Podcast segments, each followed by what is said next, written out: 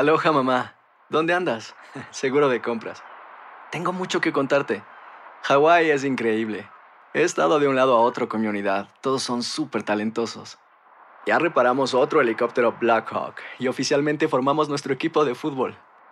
Para la próxima te cuento cómo voy con el surf y me cuentas qué te pareció el podcast que te compartí, ¿ok? Te quiero mucho. Be All You Can Be, visitando goarmy.com diagonal español. Si no sabes que el Spicy McCrispy tiene Spicy Pepper Sauce en el pan de arriba y en el pan de abajo, ¿qué sabes tú de la vida? Para, pa, pa, pa.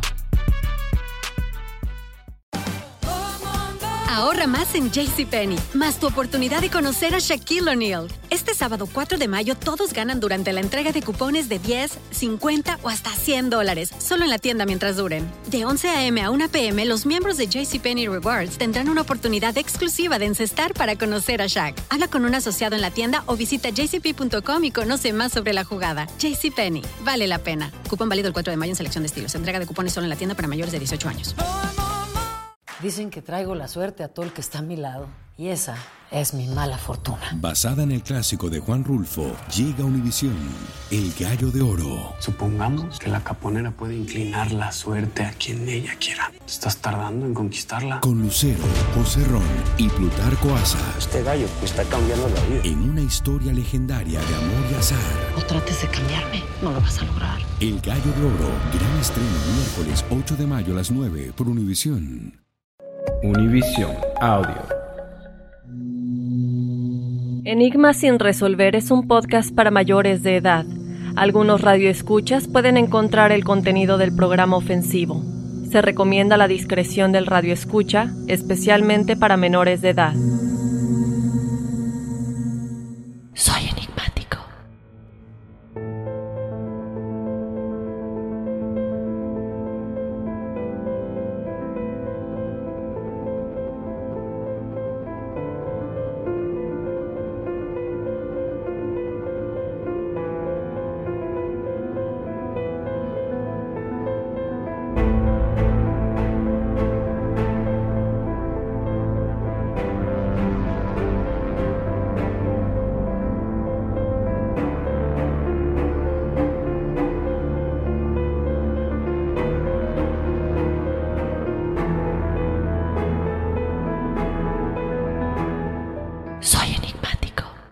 tal amigos de Enigma sin resolver? Bienvenidos a un episodio más. Les saluda Horacio Ontiveros. Y aquí Dafne Wegebe. Bueno, pues estamos aquí otra vez en el estudio, eh, en donde nos espantan. Para, para la gente que nos estaba preguntando, Dafne, bueno, no sé si a ti, a mí varias personas me llamaron y me escribieron también en mis redes que por qué últimamente se manifestaban estas cosas aquí en el estudio, que si ya era así como que algo planeado. No, no, no, no, en serio, enigmáticos, no seríamos capaces de prestarnos a esto nunca. De Yo creo hecho- que. Perdón. No, no, dile, dile. Creo que hemos, hemos, eh, siempre hemos tratado de ser muy transparentes y cuando creemos que algo no es así como que no, la verdad es que, y, ah, incluso creo que hacemos énfasis cuando presentamos alguna información y decimos, bueno, la verdad es que no estamos seguros que eso sea cierto, a lo mejor el programa lo he hecho, por vender, eh, y así que, ay, ahora todo el tiempo se escuchan ruidos. Eh, ¿qué, qué, qué dijeron? Dijo, ah, solo por promoción, qué mal. Y bueno, primero no es todo el tiempo. Fue esta vez, la vez que se cayó la lámpara, que fue en el 2018, o sea, ya hace más de un año. Y de ahí en fuera, las veces que hacemos bromas de que mi estómago hace ruidos y cosas así. Pero yo no me acuerdo otra vez que hayamos escuchado algo tan claro como el, el episodio de los Anunnaki. No, exactamente no, para nada. Yo creo que este, la gente malinterpretó. Ahora, quiero pensar, Dafne, que a lo mejor la gente también entiende. Los enigmáticos son los que dicen, oigan, en tal minuto, en tal segundo se escucharon voces. Nosotros no son cosas que estemos poniendo algo. Aquí lo de los ruidos, digo, ustedes lo escucharon claramente. Ya le preguntamos a todo mundo si era, por ahí nos habían dicho, es la calefacción. No, no es la calefacción, ya preguntamos. No, que son los, ¿qué cosa? Este, no sé qué cosas, que cuando se comprimen las, no sé qué cosas, bueno, un montón de cosas que, que nos comentaban. No, les podemos decir, estamos en el mismo estudio de todos estos, es- todos estos años. Ay, no, de todos estos meses. Y era la primera vez que sucedía esto. Hemos grabado ya varios inviernos aquí, básicamente dos inviernos, muy largos. Y no puede ser la calefacción porque no es posible que la calefacción solamente suene una vez y cuando estamos nosotros. Hay que aclarar también una cosa. Dafne produce otros podcasts y usan este estudio. O sea, si ya hubiéramos escuchado ruidos, ya nos hubieran dicho, ah, no saben qué es la calefacción, no saben qué es esto, es el agua, lo que tú quieras. No hay tuberías ahí, ya, ya, ya investigamos aquí en el Ah. edificio. No, ya preguntamos, y no, en serio, o sea, créanlo, eh, esto, es, esto es con seriedad, no estamos aquí tratando de polemizar por una, un ruido extraño, nada más se lo comentamos. Y si ustedes saben de clave Morse, como nos pusieron ahí el, el GIF en Facebook, pues traten de descifrarlo porque nosotros no hemos encontrado nada. Sí, y qué bueno que comentas, Horacio, lo de la audiencia, porque, por ejemplo, cuando la gente dice, oigan, escucharon en este, como dijiste, en este minuto, o en este, cuando Dafne estaba hablando, se escuchó una voz con ella, bla, bla, bla. Nosotros son cosas que ni, ni las hemos mencionado, porque yo, por ejemplo, no las he escuchado, creo que tú tampoco las has No. escuchado en la postproducción, y luego ustedes son los que nos hacen saber. Nosotros no hemos dicho, oigan, miren, y cuando lo comentan tampoco le, le hemos hecho promoción de decir, oigan, miren lo que dijo esta persona, como para hacerle promoción a, a cualquier ruido que ustedes hayan escuchado. Si esa fuera nuestra intención, ya hubiéramos tenido la oportunidad de hacerlo incontables número de veces, de tantas veces que ustedes, chicos, son los que nos han dicho que escuchan algo en el audio, y no hemos usado esas oportunidades porque no es la finalidad, y creo que lo que se escuchó aquí se escuchó antes de que empezáramos a grabar. Horacio y yo lo estábamos escuchando y bueno, vamos a empezar a grabar, no le dimos importancia, lo platicamos cuando empezamos sin esperar que se fuera a volver a escuchar. Se volvió a escuchar y lo quisimos dejar. Eh, alguien nos dijo, a lo mejor es una puerta vieja. Nosotros y tratamos de pensar, pues el viento, y lo dijimos en el momento, a lo mejor es el viento, a lo mejor es esto. Fuimos al cuarto que tenemos aquí al lado, donde está todo el equipo, cámaras y todo esto, y en ese cuarto no se escuchaba. Eh, regresábamos aquí, Horacio regresó, yo me quedé aquí, se seguía escuchando, luego yo fui, él se quedó aquí, se seguía escuchando aquí, yo no lo escuché en otro, y así. Entonces, bueno, ahí está, ustedes saquen sus conclusiones, finalmente no les podemos obligar a creer que no lo estamos planeando, pero eso es lo que, lo que queríamos dejar claro. Una cosita más que les queremos comentar, enigmáticos, es que nos han estado mandando muchos mensajes de la audiencia, gracias por eso, síganos escribiendo a enigmas.univision.net. Ahora lo que vamos a hacer es como, como con la numerología, como ya, ya tenemos mucha numerología, hicimos un episodio aparte para la numerología, también van a poder encontrar un episodio respectivo al episodio de, cada semana, en donde van a ver los testimoniales de la audiencia, ese va a ser el título, para que no se confundan, eh, así como lo hemos estado haciendo con la numerología, creo que vale la pena darle voz a los enigmáticos en su propio, en como en un episodio aparte, que sea correspondiente a la semana. Espero me haya explicado. No, creo que tienes mucha razón, Daphne. Gracias a Dios, eh, te digo algo, lo hemos comentado, los comentarios son muy bonitos, Daphne. Cada vez que nos escriben nos dejan unos, pues su sentir y a nosotros nos, en serio, nos complace que podamos estar haciendo ese trabajo de la forma correcta y cada vez sale más gente que le daba pena hablar de estos temas. Y que de repente dicen, ¿sabes qué? Es que yo los he escuchado, me siento a gusto y quiero compartir esta, esta vivencia con ustedes. Entonces les agradecemos mucho la confianza porque aquí es mucho respeto. Lo que siempre brindamos es mucho respeto porque son a lo mejor historias eh, muy fantasiosas para algunas personas, pero ustedes que nos están escribiendo, ustedes las vivieron y nosotros respetamos lo que ustedes hayan sentido en ese momento eh, de una situación paranormal o una situación con ovnis o cualquier cosa. Así que gracias por la confianza y siéntanse eh, con la tranquilidad de que aquí se va a respetar este, su, su, bueno, su forma de pensar también. Claro, y una última cosita antes de ya entrar al episodio del día de hoy es que tenemos tantos incontables enigmas, Horacio. Los enigmas sin resolver también tienen muchas categorías. Hay, veces que a gente le gusta más cosas como lo que está relacionado con vidas pasadas, los universos paralelos, todas estas cosas raras que no sabemos realmente qué está pasando o en qué tiempo vivimos. Hay otros que les gustan las teorías conspirativas, que les da miedo, em, lo de asesinos seriales nos pero hay otros que piden asesinos seriales, entonces tratamos de complacer a todos chicos, Eh, les pedimos que obviamente también ustedes... Pues cuando hay gente que pide algo, tenemos episodios para todos, disfruten los que a ustedes les gusten, tenemos creo que mucha variedad, entonces, eh, pues sí, cada semana tratamos de tocar algo diferente, como les comentábamos, ¿no? Eh, un poquito de, de énfasis en eso. Exactamente. Y bueno, pues ahora sí agárrense porque vamos a hablar de un caso. Fíjate qué curioso, Dafne, ahora que estábamos haciendo la investigación. Yo viví en Querétaro. Y entonces conozco perfectamente muy bien, más bueno, no perfectamente, conozco algunas de las ubicaciones y todo lo que pasó.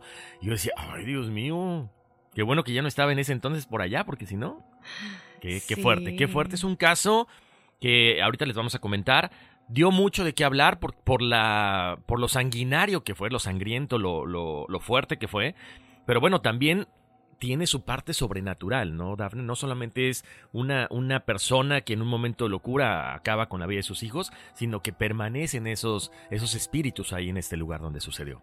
Sí, Horacio, y sobre todo yo me fui a Google Maps y ya ves que puedes poner la dirección y ver en eh, la cámara de Google Maps la casa y vi la calle en la que la casa está y completamente abandonada, llena de graffiti, pusieron, tuvieron que poner una barda para que los vándalos dejaran de entrar, pero otra cosa que es importante aclarar es no solamente, bueno, se dice que se escuchan y hay gente que incluso nos comentó en las redes sociales que viven cerca de esa calle y que escuchan a los niños gritar. pero es importante aclarar que se han hecho rituales en esa casa de gente de que le gusta hacer magia negra y todo este tipo de cosas, y, y van a esta casa para hacerlo, por ende pusieron la barda y ellos también podrían estar atrayendo más de estas vibras al hacer esos rituales que bueno van y creen que es una casa ideal para hacer toda esta magia negra, ¿no? Exactamente, ese es el problema con todos estos lugares donde se han cometido asesinatos, donde hay esas entidades, donde esas están en esas energías atoradas ahí que no pueden ser liberadas. La gente aprovecha, Dafne, en un quiero pensar que en un ratito de, de como de aventura pero también de mucha, de mucha locura. Yo no lo haría. No lo haría porque no sabes qué motivó a esa gente a cometer este tipo de actos brutales. ¿Y qué tal, como dices? Una, la estás atrayendo ahí y te la puedes llevar a tu casa, lo hemos hablado, ¿no? Muchas veces con los expertos. Todos esos fantasmas, esas malas energías, a lo mejor te las llevas a tu casa ahí ancladas. Claro. Y aparte digo, es tan obvio que se hace este tipo de rituales ahí, Horacio, que ah, hay un testimonio que comentaba que fue a la casa, entraron a la casa y había un gato muerto, pero no un gato muerto de que entró y no pudo salir, digo, la casa ya está abandonada y el gato pudo haber salido, sino que hicieron un ritual que obviamente cobró la vida del gatito como parte del ritual. Eh, entonces, bueno, e, esa fue una de las evidencias en, por las que la gente, o no sé quién haya decidido poner la darda, y no sé si esto ya impida que la gente siga entrando, la verdad. Seguramente encontrarán maneras. Pues sí, ya sabes que la, en la noche la gente como que es muy dada a hacer todas estas cosas. Ojalá, ojalá que por el descanso de estos tres pequeños pues ya no se estén haciendo este tipo de rituales, ¿no? Entonces, antes de empezar, chicos, ¿de qué exactamente vamos a estar platicando? Obviamente les vamos a decir quién es Claudia Mijangos, su vida antes de que esto sucediera, cómo sucedió el asesinato, porque bueno, esto sucedió en el mes de abril de 1989, cuando obviamente todo México se conmocionó con esta terrible noticia que sucedió en la casa Mijangos, en la ciudad de Querétaro. Y bueno, esta mujer que Horacio, una ama de casa normal de 33 años, años de edad, joven, con hijos de dos niñas, una de 11 y una de 9 y un pequeño de 6 años de edad. Y pues según esto, muchos dicen que escuchaba voces, se ha confirmado, vamos a estar platicando de qué, qué, dice el psiquiatra que la trató, vamos a estar platicando qué pasó con eh, su vida después de que fue liberada, vamos a estar platicando de lo paranormal y bueno, los vamos a llevar paso a paso en la historia de cómo sucedió todo y Aquí están grabando aquí al lado, chicos, en el estudio de al lado. Entonces, una disculpa si escuchan como voces atrás, porque bueno. E, exacto, aclarar que esas voces sí son de seres humanos, no son seres. no, si es que hay otro estudio aquí contigo, entonces escucha, tienen creo que hay una fiesta en el programa que sea que estén grabando. Exactamente, así que no, no, no es, no es ninguna cuestión paranormal. entonces, Horacio, yo ya estoy más que lista. ¿Listo? Pues, ¿qué les parece? Prepárense porque aquí arrancamos. Enigmas sin resolver.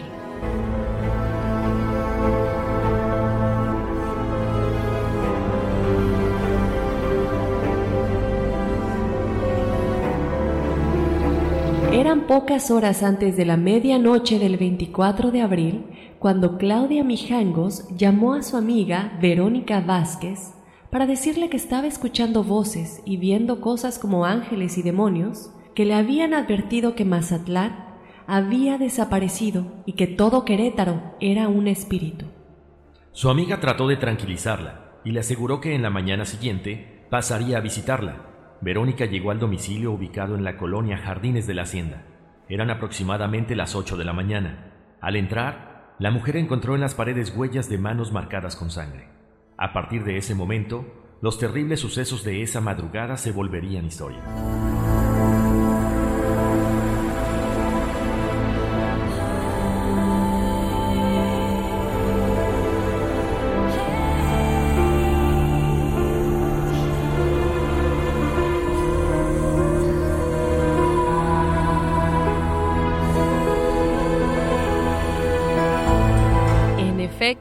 Se volvieron historia, eh, porque Horacio, digo, yo no soy mamá, pero imagínate, o sea, ¿a quién se le ocurre matar a sus hijos?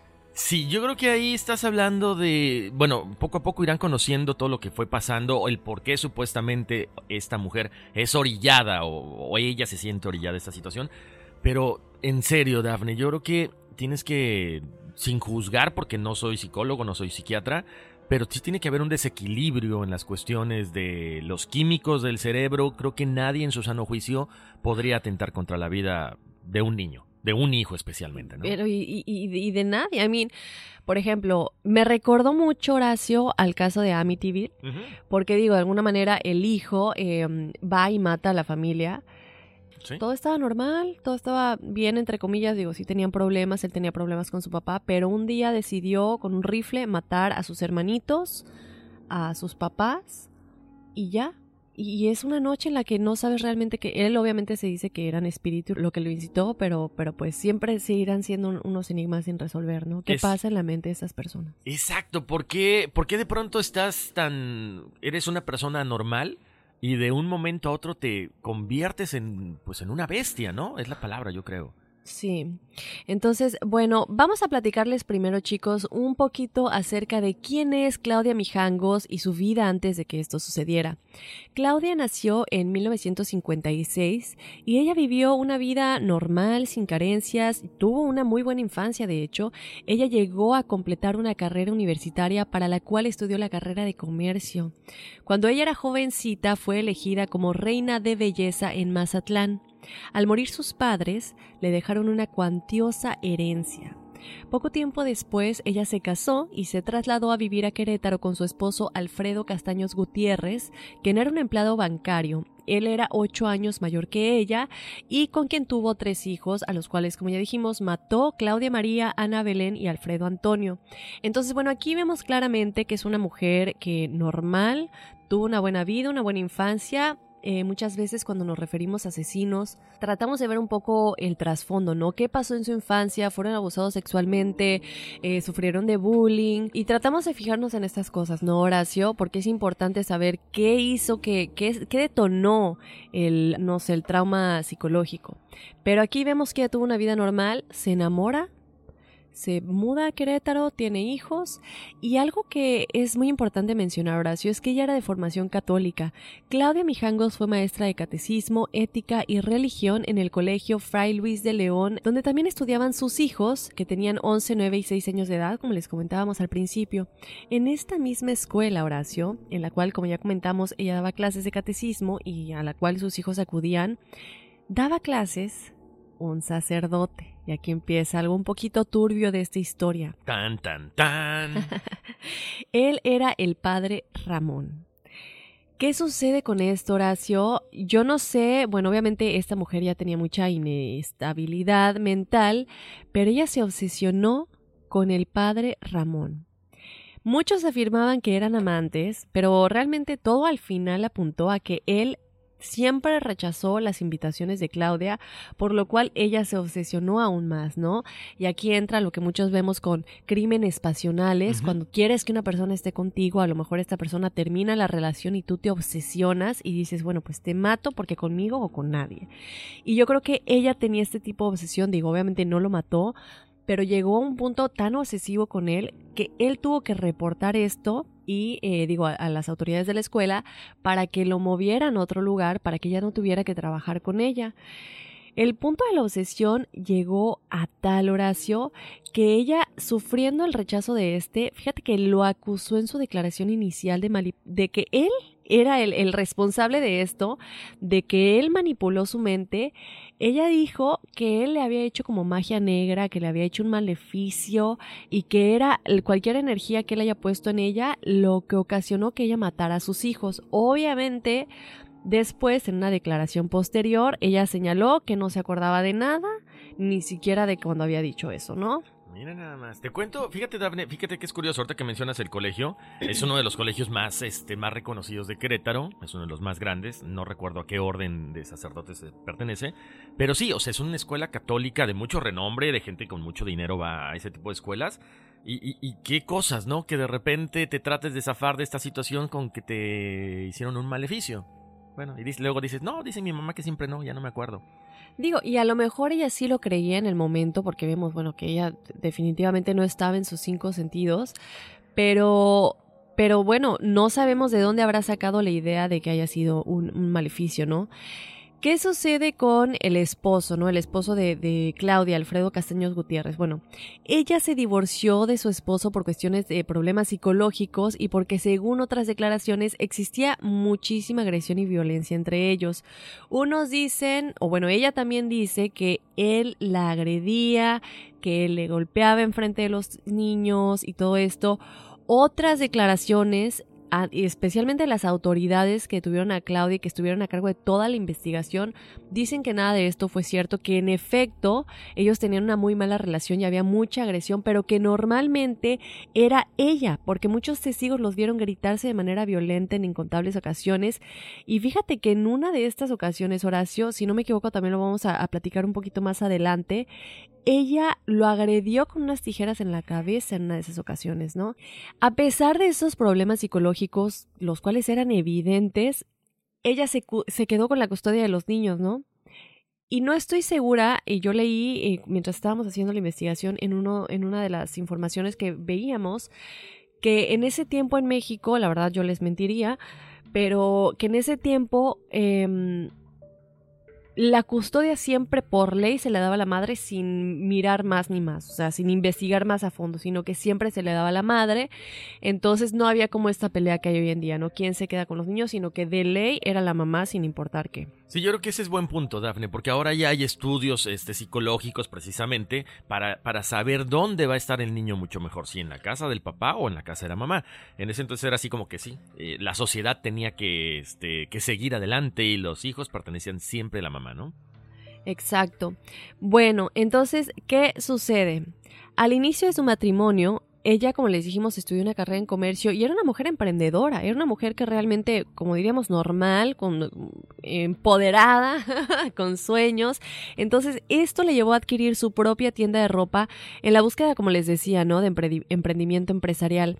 Sin embargo, quienes la trataban en su vida tanto social como laboral, pues comenzaron a notar cómo su condición mental empeoraba día con día. Algunos declaran que sospechan que era esquizofrénica y otros que se obsesionó pasionalmente con el sacerdote Ramón, como les decía hace un momento, que laboraba pues en este colegio, se veían diario y esto yo creo que agravó la situación, ¿no? Tener que verlo todos los días, saber que no lo puedes tener. Dicen que no hay nada peor que... Dicen que no hay, ¿cómo es el dicho? Que no hay peor distancia o, o no hay peor distancia que estar junto a la persona que quieres y saber que no lo puedes tener. Porque digo, es distancia, finalmente lo tienes junto a ti, pero es como que ah, no te puedo tener y, te obsesiona más, ¿no? Dicen, yo no sé, nunca me ha pasado. bueno, pero ya vamos a andar en todas estas teorías en un momento. ¿Era esquizofrénica? ¿No era esquizofrénica? ¿Era el padre que le hizo el maleficio? ¿O qué, qué fue lo que pasó, ¿no? En todo esto. Así es, bueno, eh, vamos a continuar directamente con el asesinato. Recuerden, ya platicábamos hace rato de una fecha muy importante, es el, la madrugada del 24 de abril de 1989, cuando Claudia se despierta escuchando voces en su cabeza. ¿Qué le decían? Bueno, le decían varias cosas sin sentido, que obviamente fueron acabando con esta sanidad, hasta el grado que no supo si se trataba de una alucinación o efectivamente ella se encontraba hablando con entidades del más allá. Ella se viste, va a la cocina y toma tres cuchillos. O sea, ahí es cuando yo no entiendo, Daphne. Tres cuchillos. Ahorita les vamos a dar hasta las medidas de los cuchillos. O sea, cuando estás hablando de cometer un asesinato, quiero pensar, o, lo que hemos visto, lo que hemos investigado, lo que hemos este, platicado de otros casos, vas y agarras un cuchillo y matas a todos. pero, o sea, casi casi es este para el niño chiquito, este para el niño mediano y este para la niña grande. O sea, para mí se me hace como que ya muy, muy turbio esa parte. Pero bueno, eh, ¿qué pasa? Claudia Mijangos estaba decidida obviamente a matar a sus hijos por estas voces que ella escuchaba. El primero al que asesina es el niño menor, quien lo apuñala mientras dormía. La segunda fue Claudia María, quien la apuñala seis veces, pero la niña permaneció viva el tiempo suficiente para intentar escapar de la habitación. Y la última en morir fue Ana Belén, quien fue apuñalada en el corazón. Para este, en este momento, esta Claudia eh, corre tras Claudia María, quien ella estaba en el piso en la primera planta, la apuñala de nuevo y la arrastra de vuelta a la habitación donde se encontraban sus hermanos muertos, Dafne. O sea, es, en serio, e, es, algo muy, muy, muy grotesco, muy fuerte. Y, imagínense la, la escena tan dantesca, ¿no? Entonces, después de esto, Verónica Sánchez, la amiga, sale de la casa, comienza a gritar en la calle pidiendo auxilio.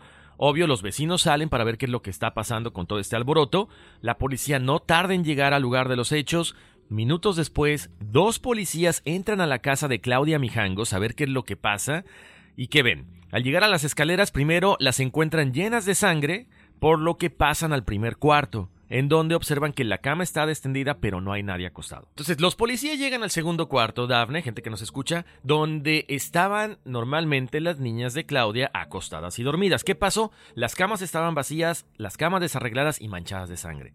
Lo, lo fuerte viene ahorita, porque cuando entran los policías a la tercera habitación, ahí no creen lo que estaban viendo los policías. O sea, la escena, imagínense, los tres niños estaban apilados unos tras otros, cubiertos de sangre, sobre la cama de su mamá, y Claudia Mijango se encontraba medio sentada en la cama, con la mirada perdida, ella bañada en sangre.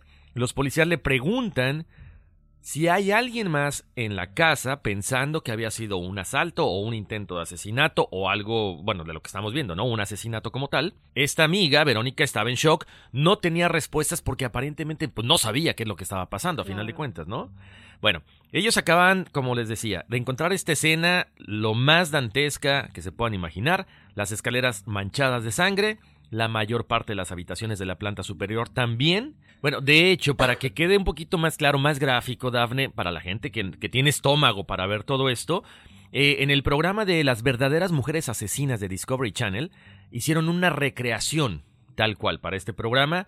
Eh, ya saben, junto a los niños se encontraba Claudia Mijangos, manchada de sangre, con los ojos entreabiertos. En la habitación se encontraron dos cuchillos de más de 30 centímetros en este caso, lo más curioso es que estaban limpios y uno de 31 centímetros manchado de sangre. Fue hallado en la habitación donde dormían las niñas. ¿Ok? ¿Vamos bien?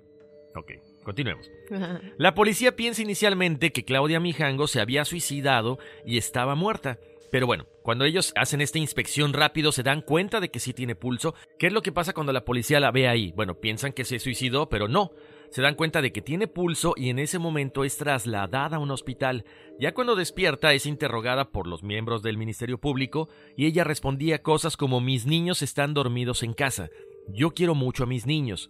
Mis hijos son muy buenos y no son traviesos. En su declaración ante la Policía de México, la Felicida deliraba, no recordaba lo que había hecho con sus hijos y solo decía que tenía que ir a prepararles el desayuno. O sea, obviamente no se acordaba nada de lo que había pasado con sus hijos. Para los que no sepan el término eh, filicidio, ella se como dice Horacio, filicida, es cuando, se cuando una madre da muerte terriblemente a sus hijos. Eh, a eso se le llama... Qué bueno que lo mencionas, Daphne. Al interior, los cuerpos de Claudia, su hija mayor de 11 años, y María Belén de 9 años, acuchillada numerosas veces y acompañada por su madre en la misma cama en estado de shock, con la ropa ensangrentada y con un cuchillo en su pecho. Esta persona, Claudia Mijangos, la criminal, utilizó cuchillos de 40 centímetros, 33 y 31 centímetros para terminar con la vida de sus hijos, así tal cual como se los estamos diciendo. ¿Qué es lo que pasa aquí, Daphne? Ay, qué raro. De tener esta situación, o sea, qué sangre fría, escoger los tres cuchillos. Ah. O sea, exacto, ¿no? Tienes que escoger, porque si tienes un cuchillo, pues con ese matas a todos, ¿no? Pero como comentas, ella escogió uno para cada uno, lo cual fue súper extraño. Y otra cosa que me llama la atención, Horacio, es que, bueno, nos comentas, ella está como en shock y está, pues las autoridades piensan que ella pues está muerta porque no contesta y sí tiene los ojos entreabiertos, pero bueno, no saben realmente si ya va a morir porque bueno, recordemos que ella tenía lastimadas las muñecas de las manos, como que se haya querido suicidar también. Ahorita les vamos a platicar de la teoría que habla de que ella tenía, bueno, obviamente ya se concluyó que tiene problemas psiquiátricos, pero no es esquizofrenia. Lo que a mí me llama la atención es que si realmente estás en este como que te dormiste y pero digo, te dormiste despierto, hiciste cosas de las que no te acuerdas. Si realmente estás en ese estado, el cual se concluye que ella estaba en ese estado, digo, todo puede tener un fallo, esa es una teoría que tenemos por aquí. Si realmente estás en ese estado y te quieres matar, te matas. ¿No? Claro, e, exacto. Mira, esa es una de las cosas, Daphne. O sea, ¿te lastima las muñecas simulando a lo mejor algo? Ahora, esta parte que, mencionábamos ahorita también a mí me queda la duda. O sea, se viste y baja por los cuchillos. O sea, en un momento determinado, cuando quieres hacer un mal, en este caso, como ella, sus hijos, quiero pensar que al ser de madrugada, pues a lo mejor tienes una pijama. O sea, no te pones un vestido. ¿No? O sea, eso, esa cosa también no, no me. No, no tiene mucha lógica para mí. Así es, Horacio. Entonces, bueno, obviamente estas heridas se vio que eran muy superficiales. Ella no estaba muerta, no se había logrado suicidar, si eso es lo que ella había intentado. Pero entra todavía esta duda, por lo menos para mí. Si estás en el estado de automatismo, que ya les vamos a explicar qué es lo que explica el psiquiatra con respecto a este estado en el que haces cosas de las que no te acuerdas, te quedas dormido, matas a tus hijos. Si estás realmente en ese estado, como dije, ¿no? Te matas igualmente porque estás dormido y no sabes lo que estás haciendo, pero bueno, eh, sus heridas fueron muy superficiales, ella no se suicidó. Bueno, ¿qué pasa en su primera declaración oficial?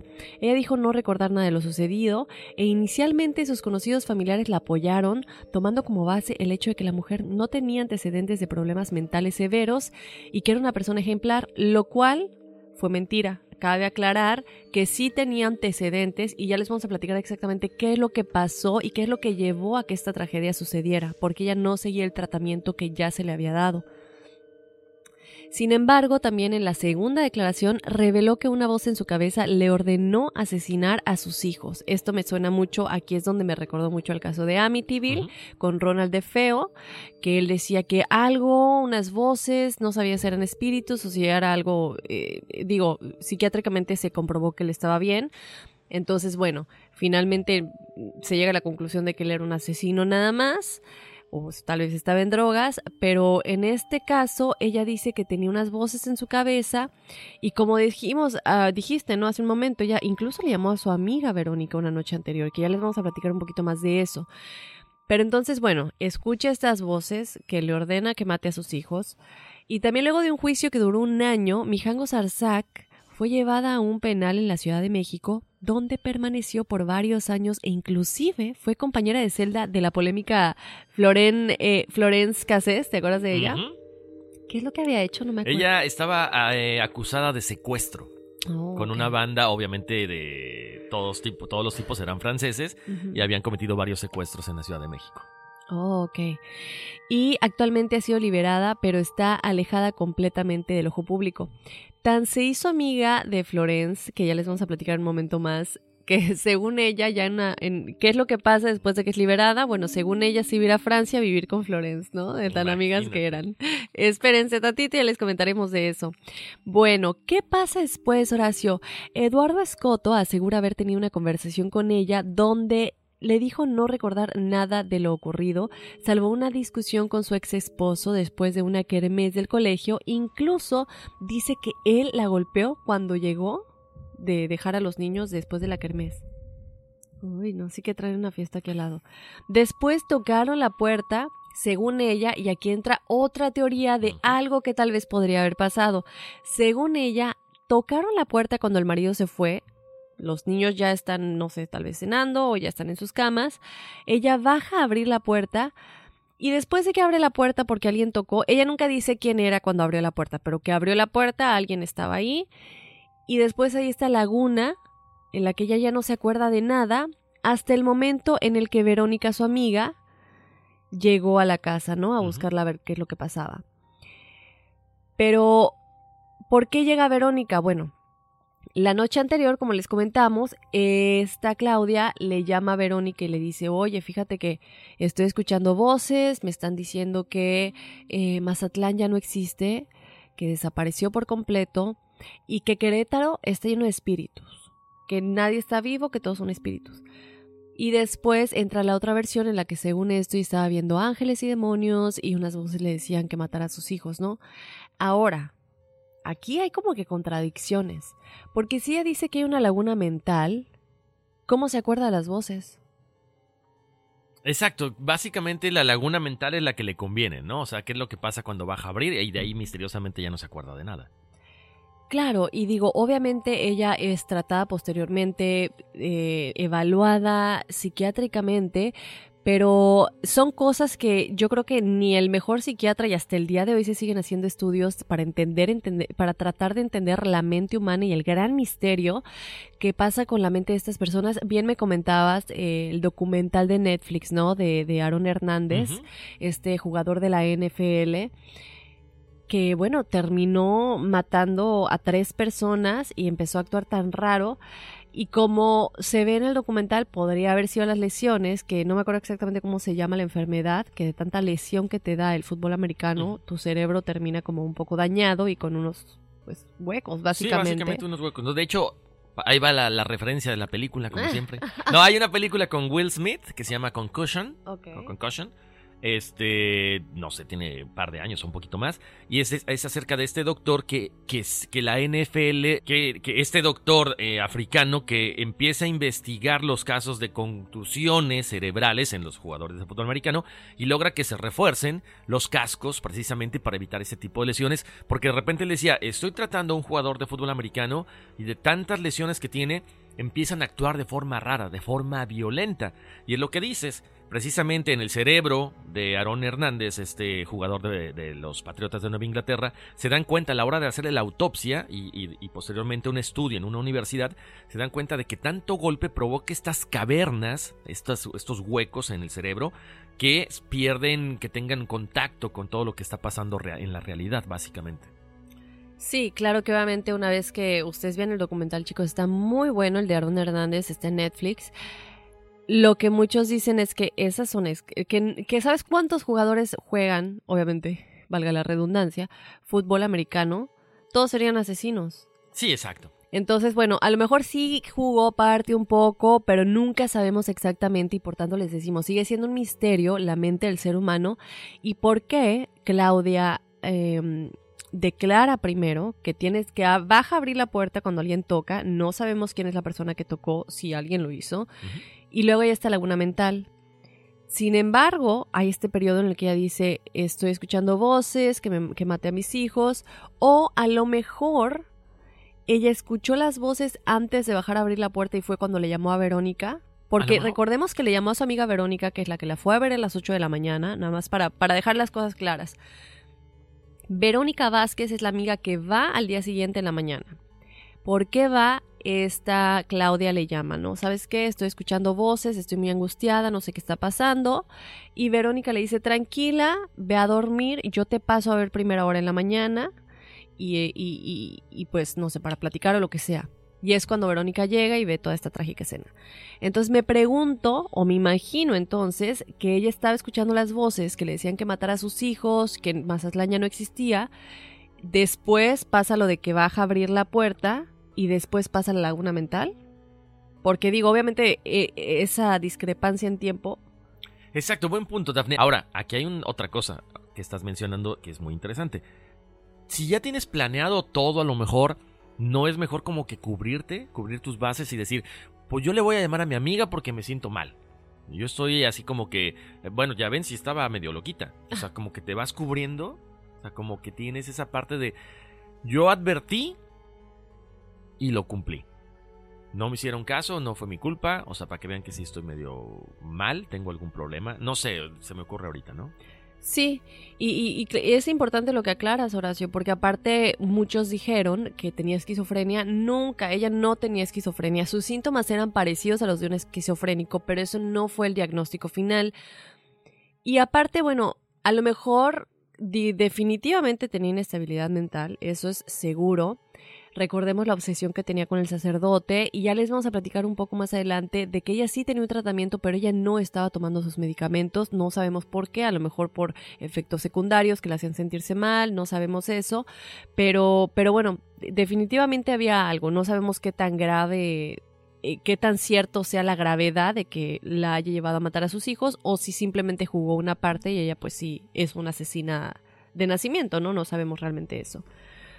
Pero bueno, Horacio, recordemos entonces que esto hace surgir la sospecha de que cuando ella abre la puerta, a lo mejor, esa es otra teoría que nos encontramos, haya sido el marido que planeó todo esto para quedarse con la fortuna de Mijangos, que recordemos recibió una herencia cuando sus padres murieron y aparte, eh, bueno, ya tenía su negocio y aparte era maestra, pero no sé, Digo, sí, sí, nadie nos puede asegurar que realmente alguien tocó la puerta, a lo mejor era otra alucinación. Exacto, aquí sabes que se parece mucho al, caso que estábamos platicando la vez pasada de... Ah, Diego Santoy Riverol. Perdón, al, al caso de Diego Santoy, Dafne, que a lo mejor podía ser cierto esto, ¿no? O sea, de repente el papá dice, ok, me quiero quedar con la fortuna de mi esposa.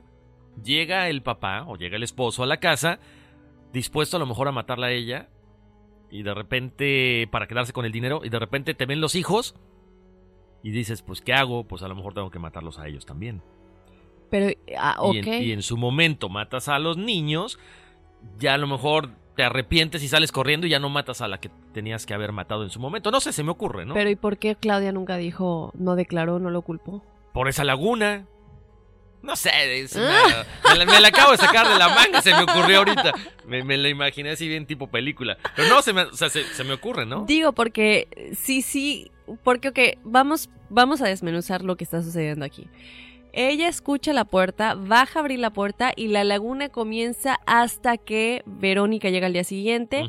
¿Quién estaba en la puerta? No se sabe podemos tal vez concluir que si, para terminar con esta teoría, no estamos diciendo que esta es la, oficial, es una de las teorías, creo que una conclusión buena para esta teoría sería que el marido sabe los problemas mentales de esta mujer, a lo mejor él sabía cómo desencadenar este lapso de laguna mental con, con él ya la conoce, ¿no?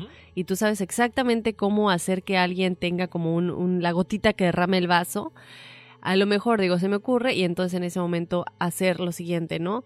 Pero bueno, es algo que no puedo saber. Lamentablemente no había cámaras en la calle, no había en ese tiempo, digo, no, ni había cámaras en la casa, entonces nunca podemos saber qué es lo que sucedió, que es otra cosa bien interesante que sí podemos ver en el caso de Aaron Hernández, por ejemplo, de este documental que les platicábamos de Netflix, que tiene cámaras en su casa, en su mansión, y eh, y eso lo delata básicamente, del cómo actúa después de matar y que según él está, está, ¿sabes? Culpando a... Bueno, él les estoy cantando todo. spoiler alert, spoiler alert. Perdón, vayan a verlo, vayan a verlo. No, no, pero está bien. Oye, Horacio, pero ¿qué cuenta, qué dice el médico psiquiatra Después de 29 años del crimen, finalmente él sale a la luz y nos cuenta un poco de, qué, de qué sucedió. Él dio la entrevista, si no me equivoco, al, al, diario de Querétaro, ¿no? Así es, a ver, pongan atención, ¿por qué? No, entiendo eso, Daphne. ¿Por qué después de 29 años hablar de toda esta situación? Digo, es, una, es un tema que fue conmocionante en su momento, que sigue dando mucho de qué hablar, que levanta mucho morbo. Pero bueno, Armando Fonseca, médico psiquiatra, certificado por el Tribunal Superior de Justicia, y en este, en este caso es quien eh, diagnostica a la acusada con epilepsia del lóbulo temporal, explica su diagnóstico a Claudia Mijangos.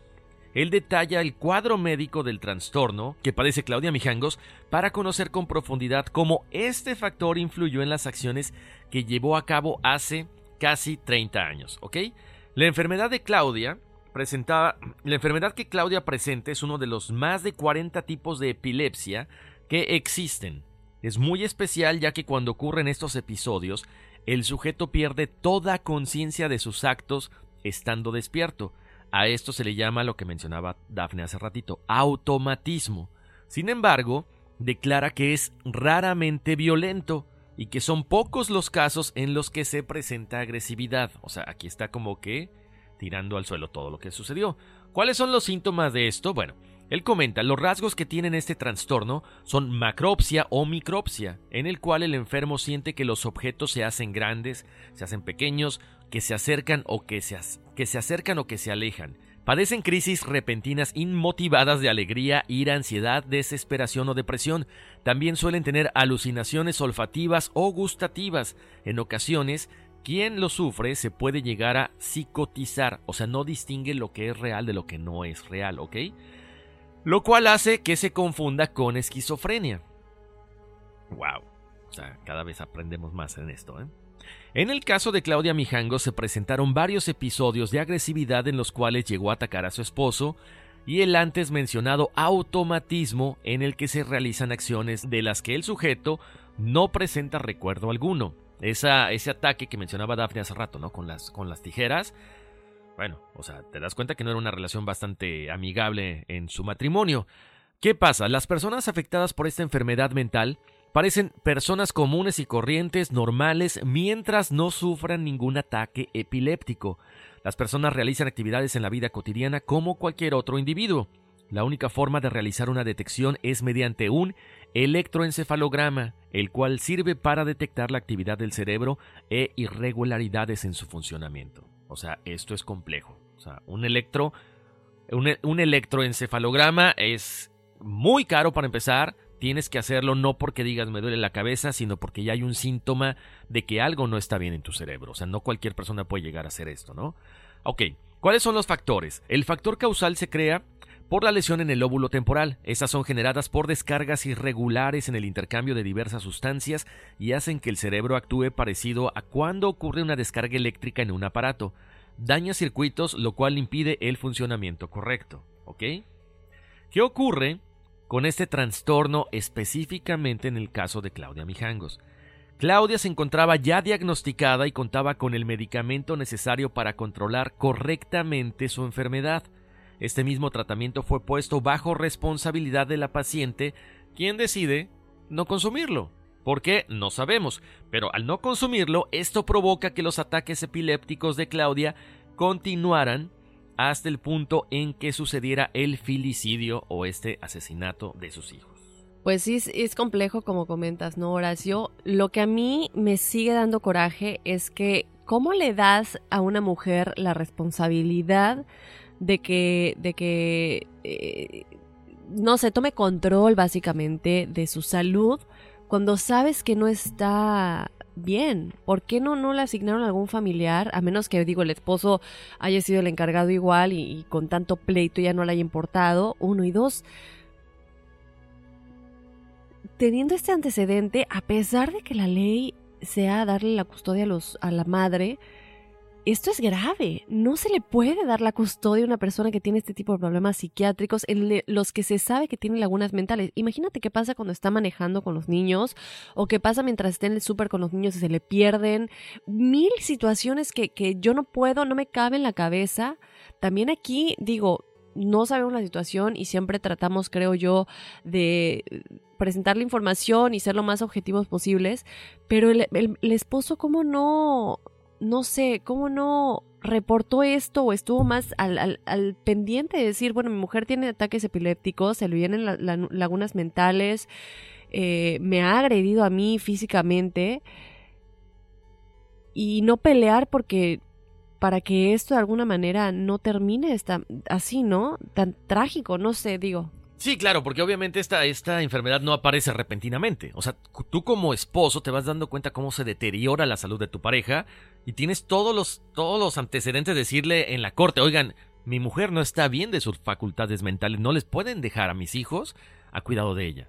Y luego también, yo no sé cuáles hayan sido los efectos secundarios de la medicación.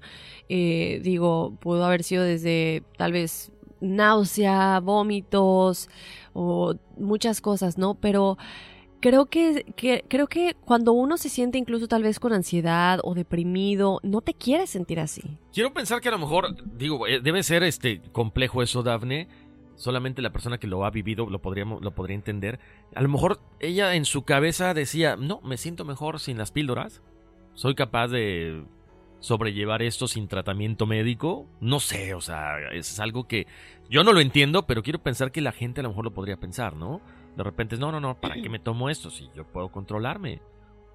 Sí, digo, aquí vemos que ella efectivamente estaba en una realidad paralela, por decirlo de alguna manera, porque el mundo en el que ella estaba viviendo era un mundo en el que Mazatlán ya no existía, era un mundo en el que Querétaro estaba lleno de espíritus y era el mundo en el que sus hijos tenían que morir.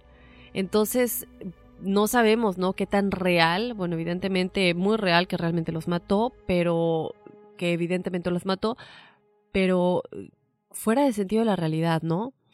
Pero bueno, Horacio, aquí vemos cómo, cuando les comentamos de Alfredo, el marido, para él estaba ella completamente normal. Porque él declara, no es que ella estaba normal y mucha gente dice, pero es que cuando nosotros estamos trabajando con ella sí tenía como que unos síntomas, declaramos que, eh, declararon que tenía problemas con el marido.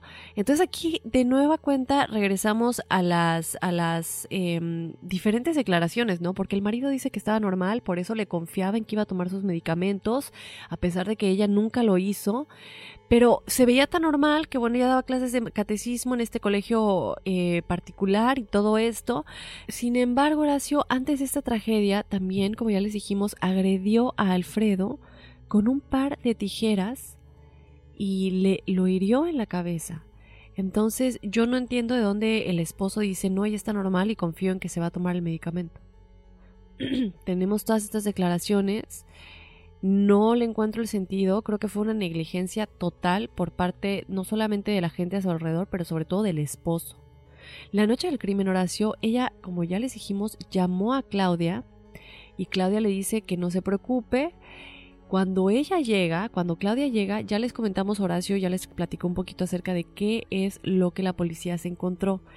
Pero Claudia, bueno, ella llega al cuarto y lo más curioso, Horacio, es que los niños tienen una manta de flores naranjas, o sea, ella los cubrió así como para dejarlo bonito.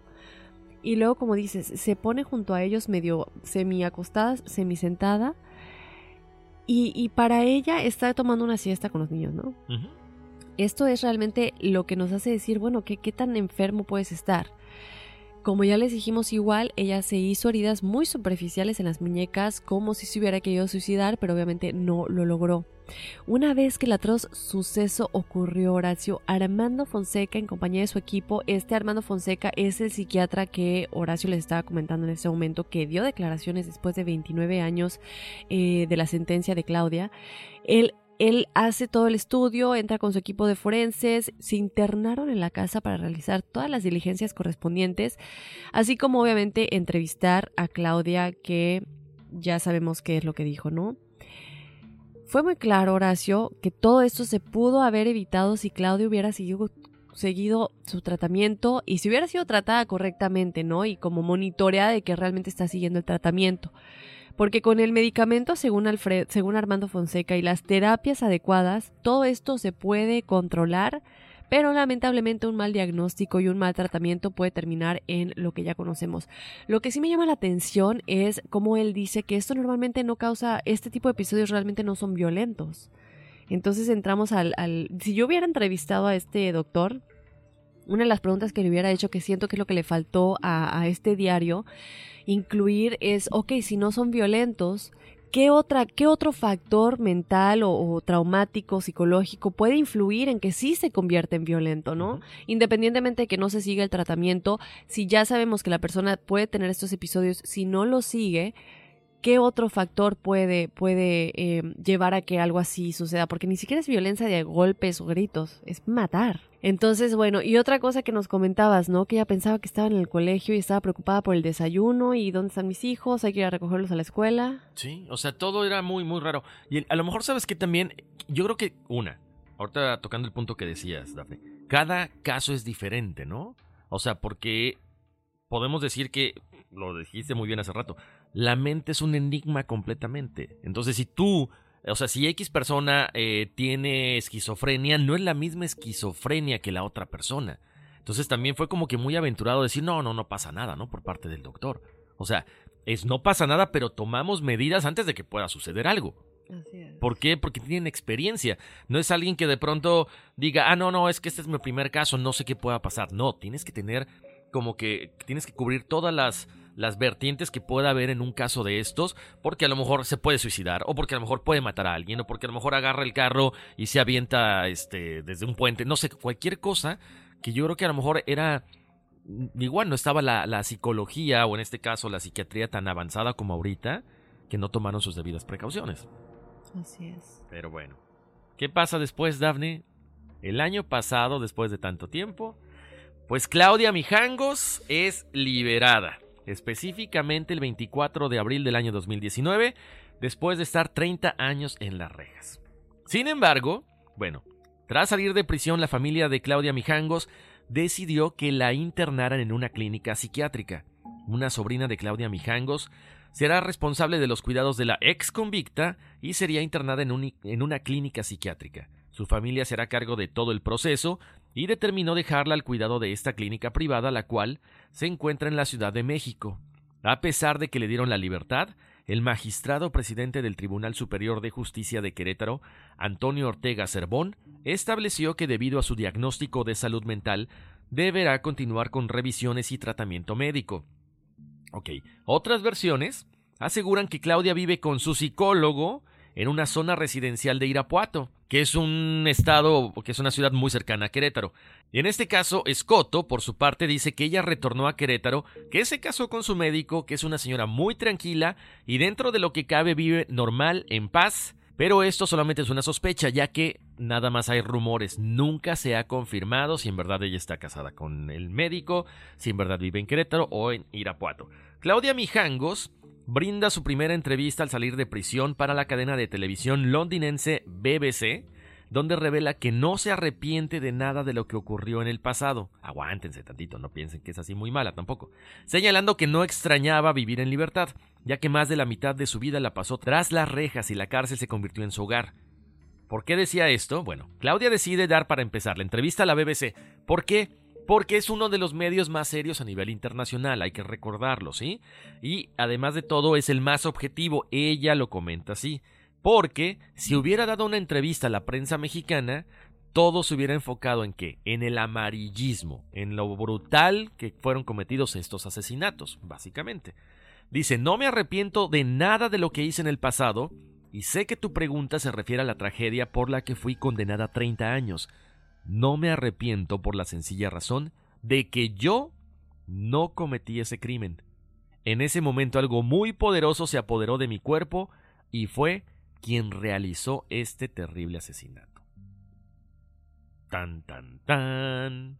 Sí, y luego dicen que ella realmente en la cárcel su actitud era de molestia, de coraje, de depresión, como cualquier mamá que sufre la pérdida de un hijo por asesinato o secuestro, como algo ajeno a ella, que algo que ella no hizo. Entonces aquí nos deja un poco como el, el también el dolor de decir, pues pobre, ¿no? Si realmente no lo hizo. En, en teoría fue su otro yo, el, el, el que estaba en este estado de automatismo. Eh, pues sí, lo sufre una pérdida como si te lo haya quitado alguien más. Así es, Daphne, porque a final de cuentas el dolor está ahí cuando regresas en ti, ¿no? O sea, cuando vuelves a. Eh, eh, cuando, cuando recuperas la conciencia dices, espérame, lo haya hecho yo, no lo haya hecho yo, fue automatismo, no fue automatismo. Pues duele, duele porque a final de cuentas ya no están los niños. Definitivamente ella dice que no era yo, por más que intenta recordar lo que pasó esa noche, no puede. Realmente es como si otra persona la hubiera poseído. Dice que no lo digo para enmendar el error porque ya pagué con creces mi condena Podría dar mil justificaciones del por qué cometí esa aberración, pero soy sincera, no recuerdo absolutamente nada de esa noche. Dice que solo tiene una vaga remembranza de una voz aterradora rondando en su cabeza, y acto seguido despertó y estaba llorando en una celda. Pensé que todo era una pesadilla o que había pasado un accidente que me había dejado inconsciente. Cuando me enteré de lo que había hecho, sin yo saberlo, grité del dolor Nadie sabe lo que sufrí y realmente pagué caro el haber sido víctima de algo que se apoderó de mí. Tuve la mala suerte de ser elegida para vivir esta terrible experiencia. Eso comenta Claudia Mijangos. Ay, pues sí, digo, yo traté de encontrar la entrevista en video, no la encontré. No.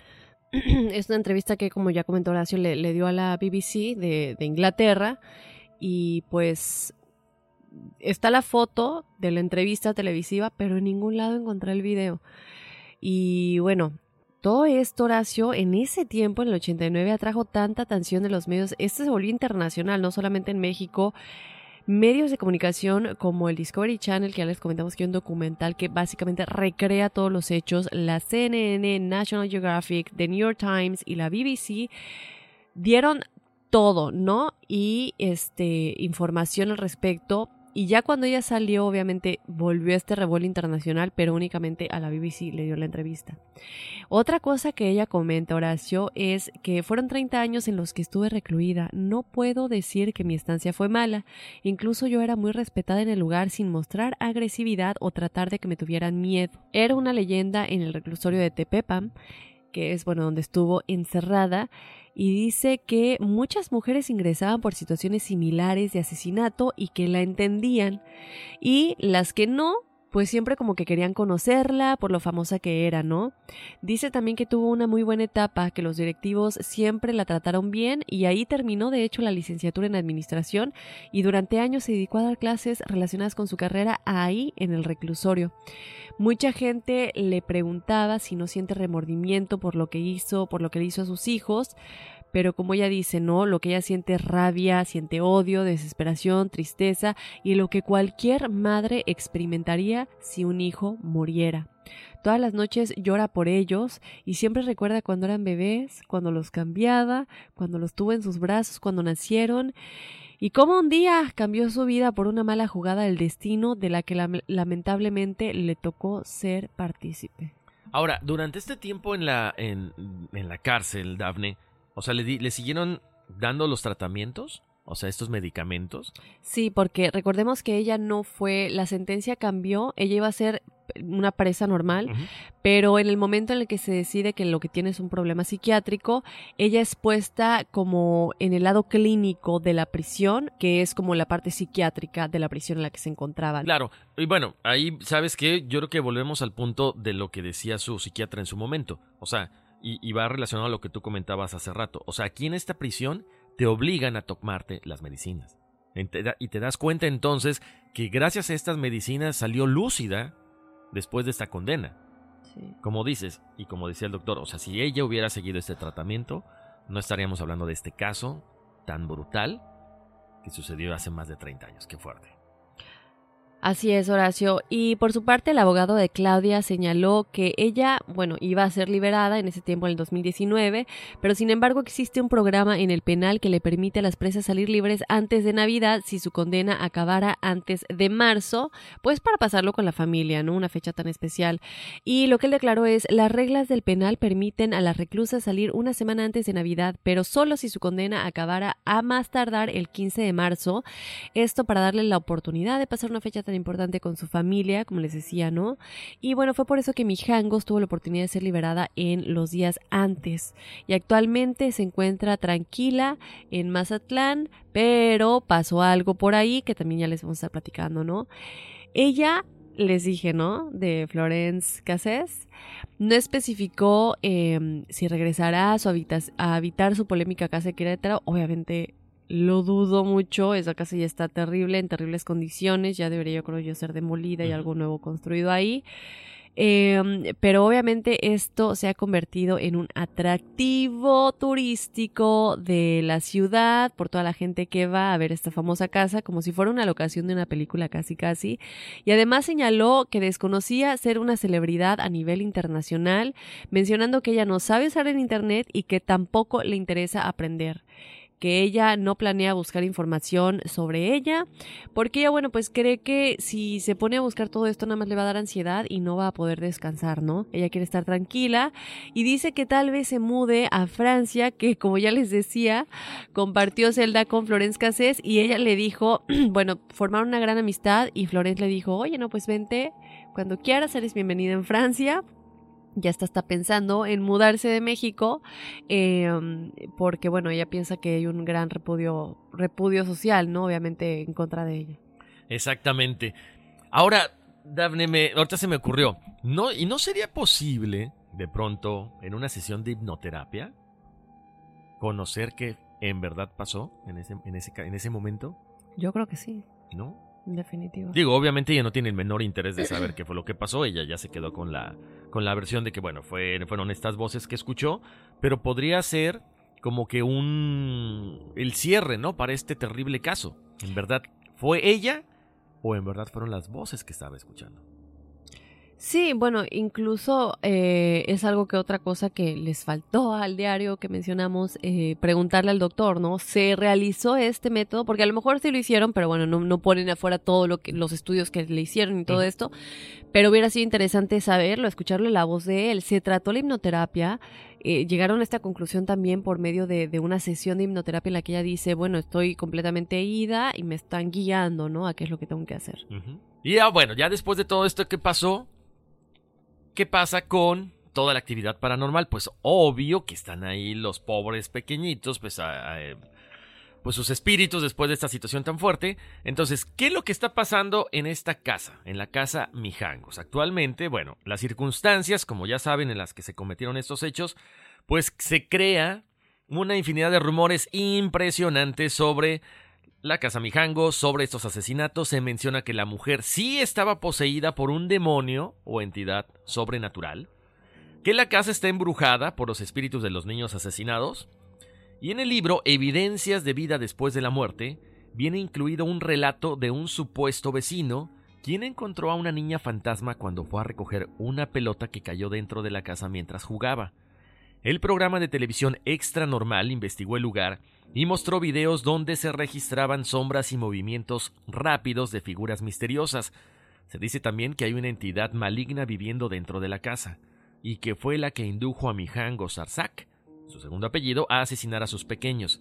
Actualmente, lo que mencionábamos al principio, la casa no tiene puerta, ha sido bloqueada por un muro de ladrillos para impedir el paso de vándalos, investigadores, pseudo investigadores y todo tipo de curiosos. Lo cierto es que no solo en el video se registra el movimiento de las puertas sin razón aparente, otros visitantes de la casa han dicho que las puertas se abren y se cierran solas.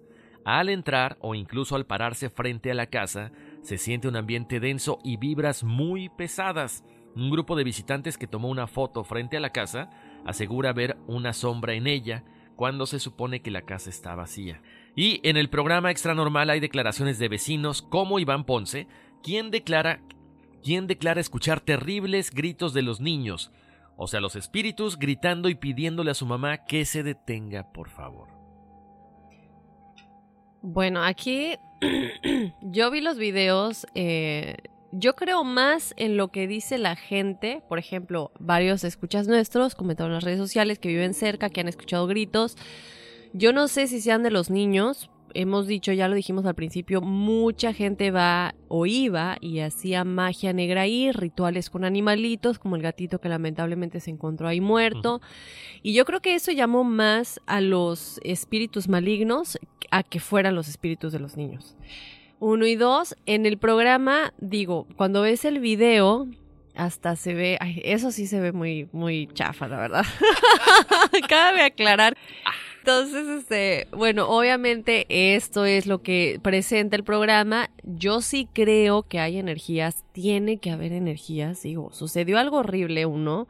Y dos, eh, ha estado súper abandonada, las cosas se quedan ahí encerradas, no hay movimiento de energía. Cuando la gente se muda, incluso mover muebles en tu casa, por eso el Feng Shui y todo esto mueve las energías para que cambie, para que se ventile, como cuando abres una ventana, básicamente es lo mismo.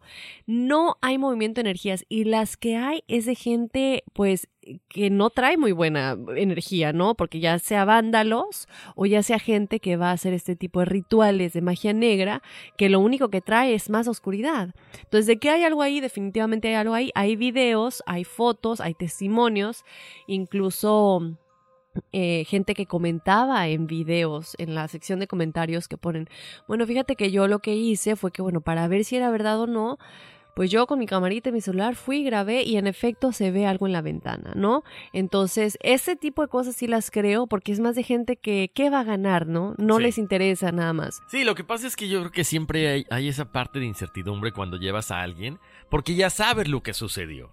Entonces, ah, mira, escucha, escucha, ahí hay un niño y dos niñas. Pues si ya sabes lo que sucedió, creo que es muy lógico que se presta más a que sea como que todo armado, ¿no? Ahí sí estoy muy de acuerdo contigo. Pero bueno, ustedes chicos, algunos de ustedes nos dejaron saber que han escuchado. Estaría padrísimo si nos pueden mandar una un audio donde estén pasando por la casa y el momento que lo estén escuchando, para los que nos comentaron que viven cerca y lo han escuchado, o incluso que graben las ventanas a ver si han visto algo, ¿no? Eh, porque sí, en efecto, hay mucha gente que vive por ahí, así como si nada, civiles que van caminando, peatones, y lo ven, ¿no? Entonces estaría padre que nos platicaran esto. Y pues qué bueno, ¿no? Que, que los rituales por lo menos ya se empezó a, vigilar el hecho de que ya gente no vaya a hacer esos rituales de magia negra.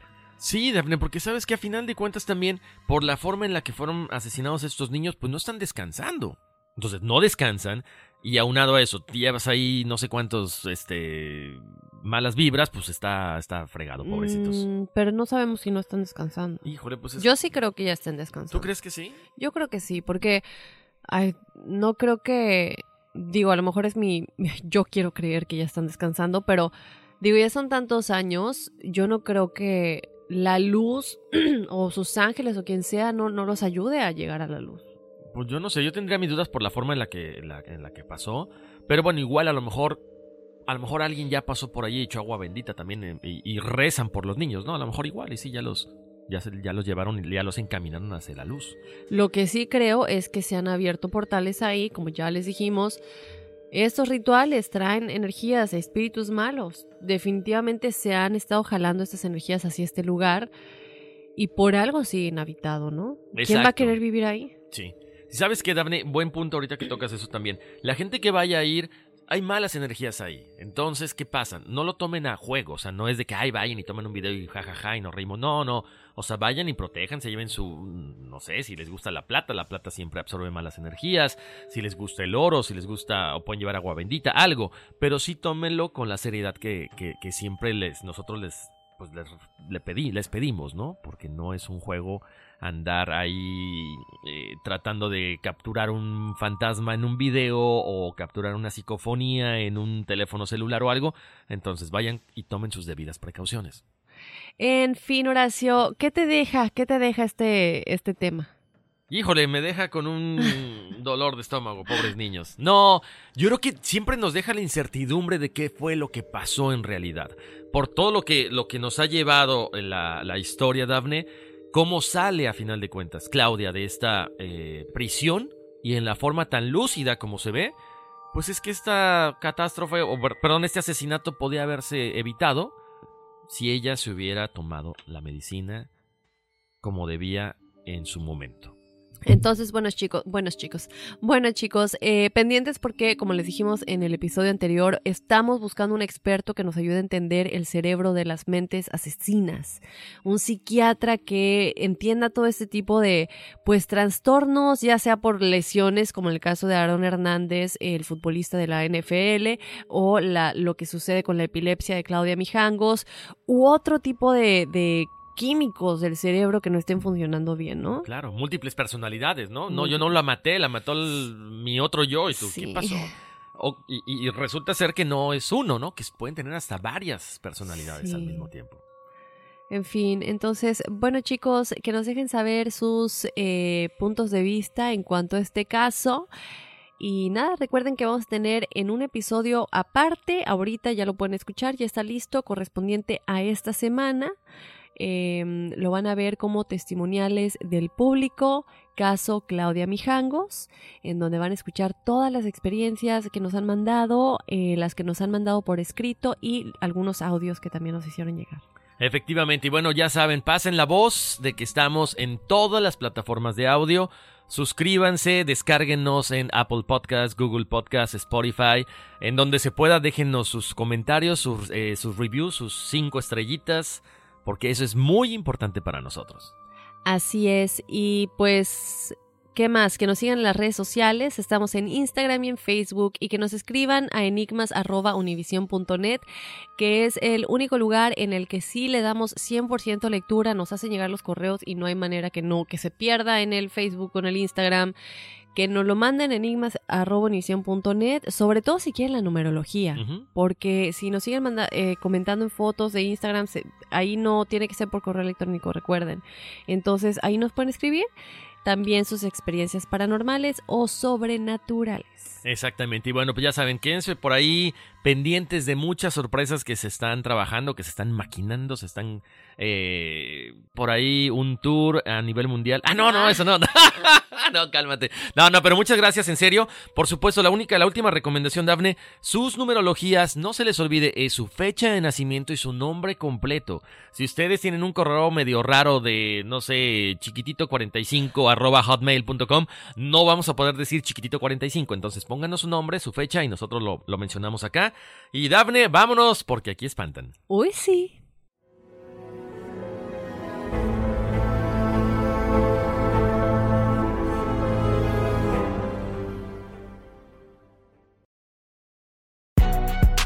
Si no sabes que el Spicy McCrispy tiene Spicy Pepper Sauce en el pan de arriba y en el pan de abajo, ¿qué sabes tú de la vida? Para, pa, pa, pa. Ahorra más en JCPenney, más tu oportunidad de conocer a Shaquille O'Neal. Este sábado 4 de mayo todos ganan durante la entrega de cupones de 10, 50 o hasta 100 dólares, solo en la tienda mientras duren. De 11 a.m. a 1 p.m., los miembros de JCPenney Rewards tendrán una oportunidad exclusiva de encestar para conocer a Shaq. Habla con un asociado en la tienda o visita jcp.com y conoce más sobre la jugada. JCPenney, vale la pena. Cupón válido el 4 de mayo en selección de estilos. Entrega de cupones solo en la tienda para mayores de 18 años. Lucero junto a José Ron protagonizan El Gallo de Oro. Gran estreno miércoles 8 de mayo a las 9 por Univisión. Las mejores.